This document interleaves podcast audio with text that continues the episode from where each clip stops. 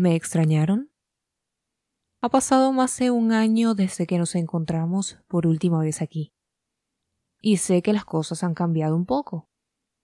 Es que cada vez hay más... Mm, misterio.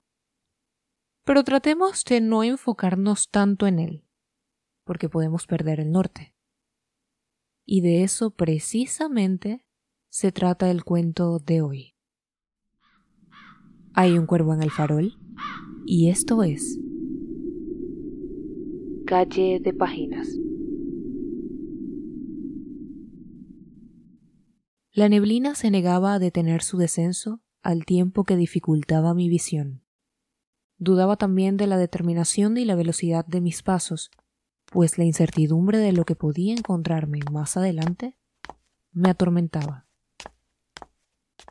Los focos opacos de las casas parecían ojos vigilantes que juzgaban mi caminar. Era el vivo ejemplo de estar sola y sentirme acompañada a la vez. Una lechuza ululó detrás de mí, haciendo que me sobresaltara y acelerara mi paso. Primero sin darme cuenta y luego con una total conciencia de lo que hacía. Iba casi al galope al igual que mi corazón y de repente un hilo de aire pellizcó mi cuello, justo debajo de mi oreja izquierda. El bombardeo en mi pecho me indicaba que era hora de correr. Sin embargo, me contuve. Esperaba que alguien, en un acto milagroso, apareciera caminando entre la bruma y me tendiera la mano. Pero el jadeo profundo y fuera de compás de aquella presencia volvió a enloquecer mis nervios. En ese momento, un fino sonido chirriante obstruyó mi oído derecho. Sentía que me quedaba sorda, aunque mi alerta no cesaba.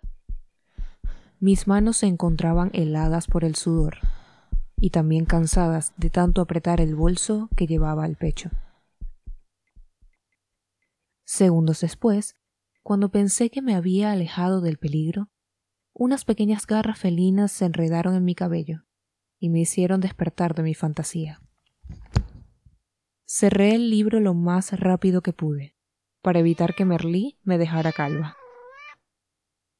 Al darme vuelta vi que su plato estaba vacío, y enseguida me levanté para volver a llenarlo.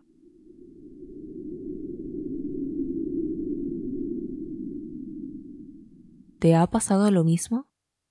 Sumergirte tanto en una lectura que te crees lo que lees y hasta lo vives.